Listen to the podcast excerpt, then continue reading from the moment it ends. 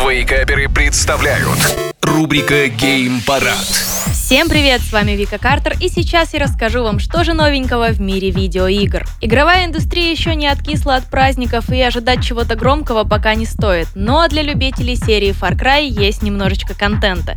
Нам показали 17 минут геймплея DLC шестой части о Паигане Мини. Главная задача Паигана Мина в DLC — найти три части Золотой Маски, которые должны помочь ему покинуть остров, на котором он оказался. Мин во время поиска вступает в бой с разными противниками и размышляет о своей жизни, вспоминая, например, отца. По геймплею «Контроль», так называется DLC, это шутер с элементами роуглайта.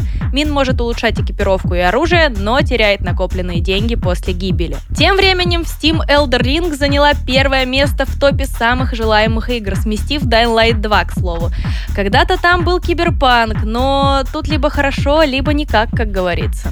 Ну а сейчас новость для настоящих автолюбителей. Там Евротрак Симулятор уже долгое время готовит дополнение «Сердце России». Сейчас они сказали, что более детально изучили дороги и трассы, и за это время, по словам разработчиков, сделали их лучше. Особенно качественно сделаны федеральные дороги. Но в дополнении будут и дороги похуже, проложенные в основном в небольших городах, а также наши любимые грунтовки. Вместе с трассами в «Сердце России» тщательно воссоздавали барьерные ограждения, бордюры, железнодорожные переезды и дорожные знаки. Так что ждем дополнения, чтобы после тяжелого дня в дороге сесть за свою виртуальную машину и бороздить родные края. Всем хорошего дня, а больше новостей на YouTube-канале Game Juice.